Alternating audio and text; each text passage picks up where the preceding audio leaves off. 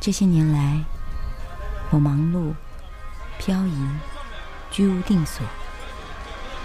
我曾经迷惑，甚至迷失。我走了。我开始怀疑自己所拥有的。正如我轻轻的来，是不是我当初的坚持经梦？我轻轻的招手。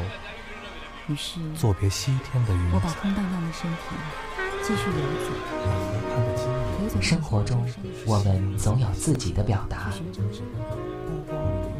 深蓝小说馆，和您分享寂寞的深蓝夜心情。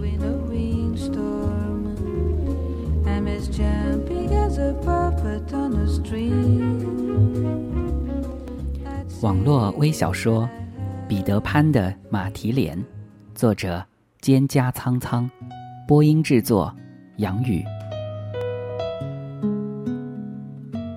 那天很热，苍耳极不情愿的穿上新衬衫去新学校报道。那件衬衫真是别扭的，让他说不出口。宽、大，颜色俗气，式样古怪，衬托的自己更加灰头土脸，信心全无。苍儿走进教室的时候，竟引起了一阵哄笑。原来，在苍耳的后脑勺上粘着一片青菜叶子。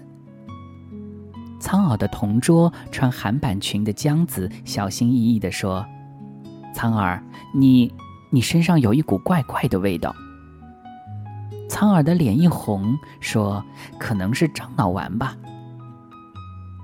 苍耳说的很平静，但却心里很虚、很慌。其实那是菜园子的味道。不合体的衣衫、枯燥的头发、浓重的郊区口音，这些让苍耳和周围鲜活的女孩子们格格不入。苍耳很自卑，他几乎悲伤的以为。将来的三年，他要么变得爱慕虚荣，想尽办法穿上美丽的衣裳，并拒绝再去菜地里帮忙，让自己看起来养尊处优；要么就怀着自卑，低头走路，小声说话，让这美好的年华变成一个蒙尘的瓷器，干涩、枯燥、暗淡无光。填新生登记表的时候，苍儿也格外的紧张。父母职业的那一栏，别的同学都填着医生、教授、律师，而自己只能填“菜农”两个字。苍儿不是为父母的职业感到羞愧，只是青春的自尊心是多么的奇异呀！但苍耳却有了一个新的发现。有一个男孩和自己同年同月同日生，也是天蝎座，苍耳就记住了他。彼得潘。彼得潘其实不叫彼得潘，但他骑单车的速度和气质可以和小飞侠抗衡，所以苍耳愿意在心里这样叫他。当然，只能在心里，因为彼得潘是那样出众的男生呐。在那个下着薄雾的早晨，在一个交叉路口，苍耳撞到了彼得潘的单车上，没有受伤，但却窘迫的不行。苍耳的白色旧棉裙已经发黄了，裙摆也是皱皱的，身上还有泥土的腥味。苍耳忙说：“我没事，我没事。”站起来就要跑，可是彼得潘却叫住了他：“苍耳。”要不我载你去学校吧。在路上，彼得潘说：“苍耳，你的气质很像马蹄莲，不卑不亢，坦然自若，很低调的盛开着。”那个时候，苍耳正悄悄拂展裙摆上的褶皱，紧张而欢喜，却又自卑的很心慌。没有想到，彼得潘的这句话像一道阳光一样。猛然的刺破了厚重的云层，让苍耳豁然开朗起来。苍耳开始微微的笑着，并且他做了一个大胆的决定：从今天起，自卑的小菜农苍耳同学要成为彼得潘赞许的女孩，不卑不亢，坦然自若。你在穿山越岭的另一边，我在孤独的路上没有尽头。一辈子有多少都来不及发现，已经失去最重要的东西。恍然大悟，早已去。为何总是在犯错之后才更相信错的是自己？他们说这就是人生，试着体会，试着忍住眼泪，还是躲不开应该有的情绪。我不会奢求世界停止转动，我知道逃避一点都没。只是这段时间里，尤其在夜里，还是会想起难忘的事情。我想我的思念是一种病，久久不能痊愈。当你在穿山越岭的另一边，我在孤独的路上没有尽头，只想感觉你在耳后的呼吸。在心口的鼻息，鼻息。哦，哒哒哒哒，哒哒哒哒。汲汲营营忘记身边的人需要爱和关心，借口总是拉远了距离，不知不觉无声无息。我们总是在抱怨事与愿违，却不愿意再回头看看自己，想想自己到底做了什么蠢事情。也许是上帝给我一个试炼，只是这伤口需要花点时间，只是会想念过去的一切，那些人事物会离我远去，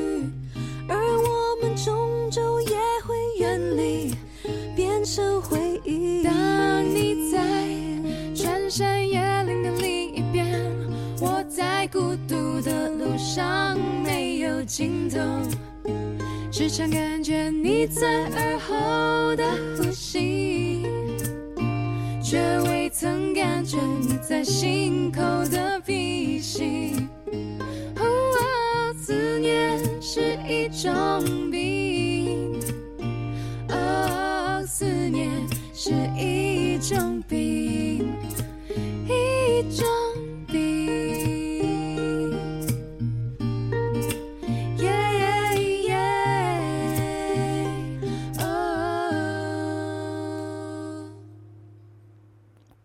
微小说《彼得潘的马蹄莲》，作者蒹葭苍苍，播音制作杨宇。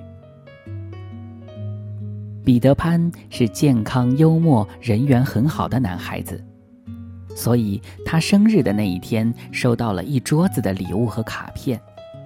最后，他很高调的拿出了一个本子，让全班同学给他写祝福。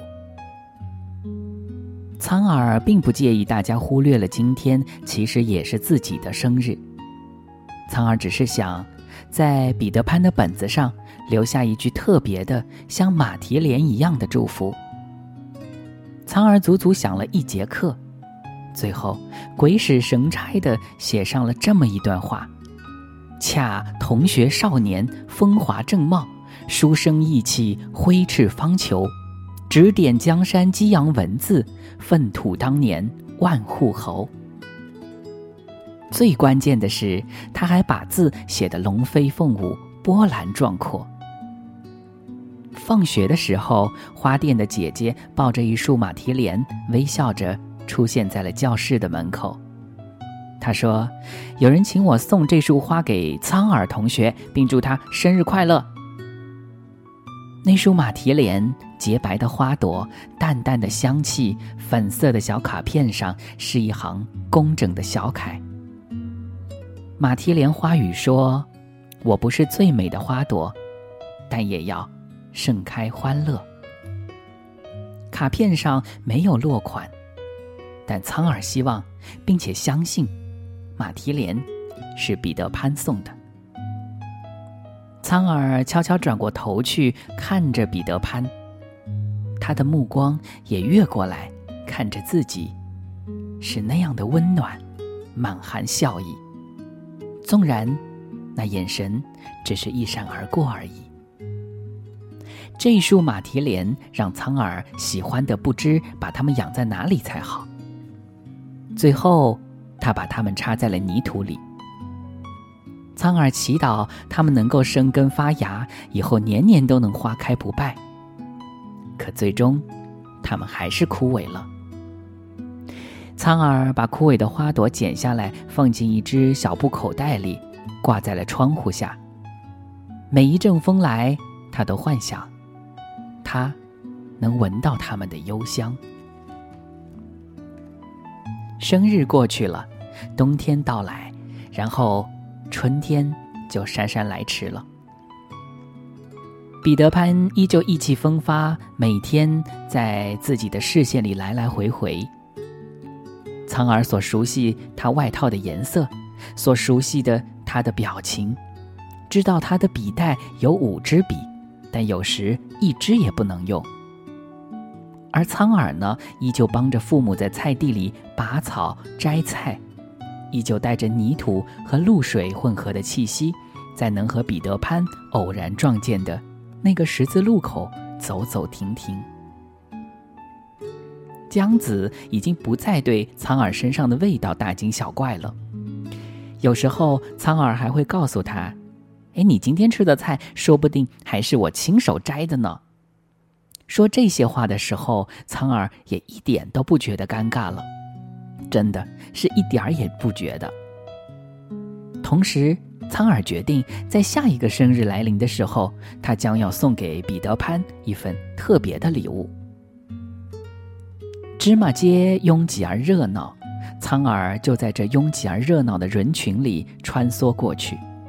他要去每一家布匹店寻找印着马蹄莲的棉布，他要缝一支笔袋送给彼得潘，还要在里面装上十支颜色饱满的水笔。苍耳还是找到了花布，请来了老裁缝给自己剪裁妥当，于是就开始动手缝制。针线在自己的手里显得很笨拙，完全不像白菜萝卜一样灵活。针老是戳破自己的手指，而线呢又老是打结，针脚也是歪歪扭扭的。江子看着苍耳的手指头，疑惑地问道。哎，你家莫非是种了有刺儿的蔬菜吗？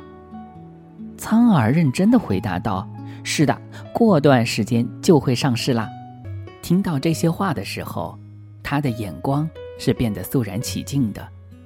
于是江子说：“苍耳，你真能干。”生日那天，花店的姐姐又送来了马蹄莲，和去年一样的洁白而美丽。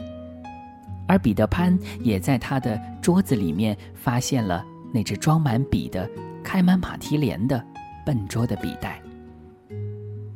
那支笔袋，彼得潘从不曾摆到桌子上来，那些笔也不见他捏在手里转啊转，只是在考试的时候再也听不见他急吼吼的借笔的声音。那束马蹄莲呢？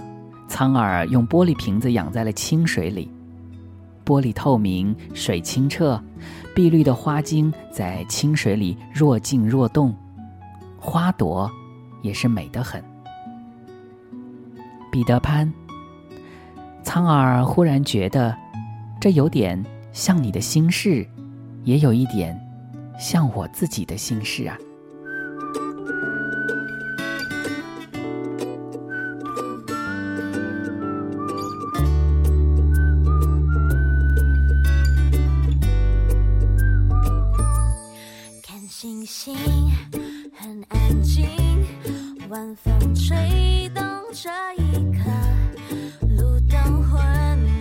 晚上也在低声说不舍突然间你靠近烟火绽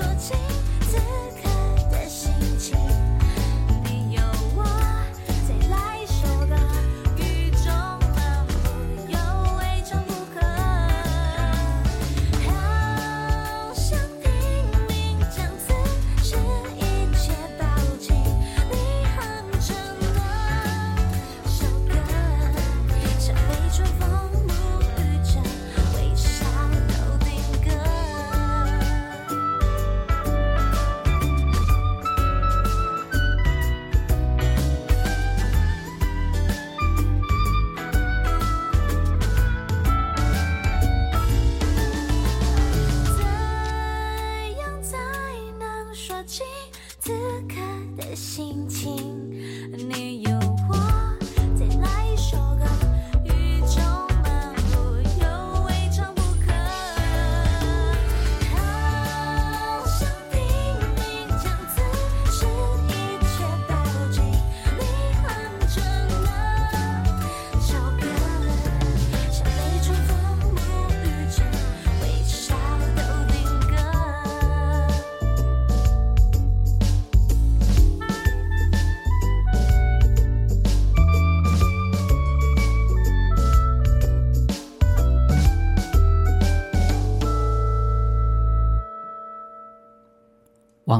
小说《彼得潘的马蹄莲》，作者蒹葭苍苍，播音制作杨宇。到第三个生日快来临的时候，苍耳已经长高了七厘米了，并且他还学会了自己种菜。苍耳种了黄瓜、玉米和番茄，等它们成熟，他要送给彼得潘做十五岁的生日礼物。苍耳相信，对于每年的这一天，他们两个人都揣着同样的小秘密，但他们却仍然没有亲自向对方说上一句“生日快乐”。实际上，他们在十字路口相遇也不超过十次，而彼得潘也再没有撞倒自己，自己也没有借口再去蹭他的车座。他们见了面，只能淡淡一笑。但就那一笑，苍耳心里已经很快乐了。那个清晨，苍耳摘了两条黄瓜、四个玉米棒子和两只大红番茄，它们都带着露水。苍耳把它们装进竹篮里，再用几片翠绿的番叶盖上。苍耳不打算遮遮掩掩了，他决定要大大方方地送到彼得潘的面前。并亲口祝他生日快乐。这个时候的苍耳已经大胆到能够在冬天到来前向他的同学们推销过冬的大白菜了。就算顶着一颗大白菜去学校，他也无所畏惧了。可是这个时候，苍耳抱着这只篮子，还是犹豫挣扎了一个早上。最后，趁着课间操的时候，他终于把篮子塞进了彼得潘的桌子下。苍耳肯定的认为，花店的姐姐会像去年一样送来一束盛开的马蹄莲。可出乎意料的是，送花的姐姐送来了两束，一束依旧是匿名的，一束的卡片上写着彼得潘张牙舞爪的签名。苍耳很惊异，这个匿名的人是前两年送花的那个吗？那么这样说来，彼得潘这是第一次送花给自己呀。但是惊异过后，苍耳迅速地镇定了下来。他说服自己相信前两年的马蹄莲就是彼得潘送的，只不过他现在终于敢签上自己的名字而已。于是那一天，苍耳像明星一样抱着满满一怀抱的马蹄莲，雄赳赳气昂昂的。她的旧裙子依旧带着抚不平的褶皱，而她捧着花的手指依旧沉淀着洗不干净的蔬菜浆汁。到了后来，苍耳在校友录里发现了一个帖子。那个人说，他曾遇见一个像马蹄莲一样的女孩，和自己同年同月同日生，而每年生日那天，他都会送她马蹄莲。在他十五岁生日的那一天，他竟然送了两束，一束署名，一束没有。为什么呢？也许是青春奇异的心理在作怪吧。看了这样的一个帖子。苍耳在后面回复了他：“彼得潘，谢谢你的马蹄莲，它让我成长为一个真正的不卑不亢、坦然自若的女孩。那些马蹄莲比漂亮的裙子、精美的饰物、洁白的双手都更加重要。它们就像一块柔软的丝巾，擦去了我的自卑，我的灰头土脸，让我的青春光泽得以展现。”当然，每个女孩在她成长的时候都会遇上他们的马蹄莲，这也没有什么可以大惊小怪的。可是，苍耳遇上的刚好是他的马蹄莲，所以苍耳每每在心里都会郑重其事地对自己说：“我会记得你和你的马蹄莲，哪怕牙齿已经掉光光了。”偶尔还是会想起你，在夜深人静的时候，也许我还不习惯没有你。偶尔还是会想起你，重复着熟悉的场景，仿佛我还能听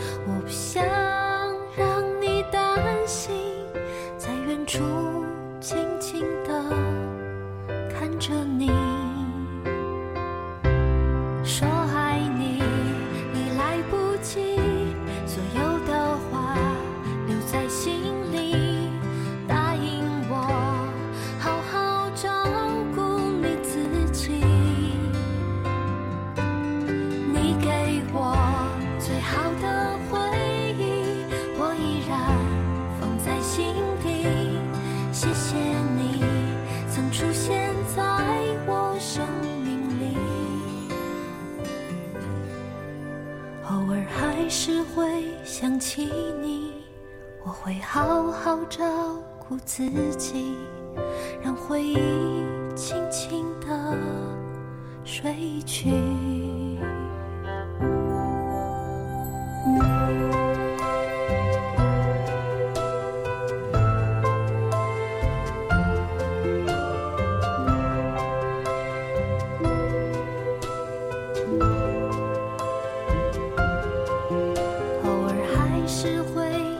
起你转眼间各奔东西。也许我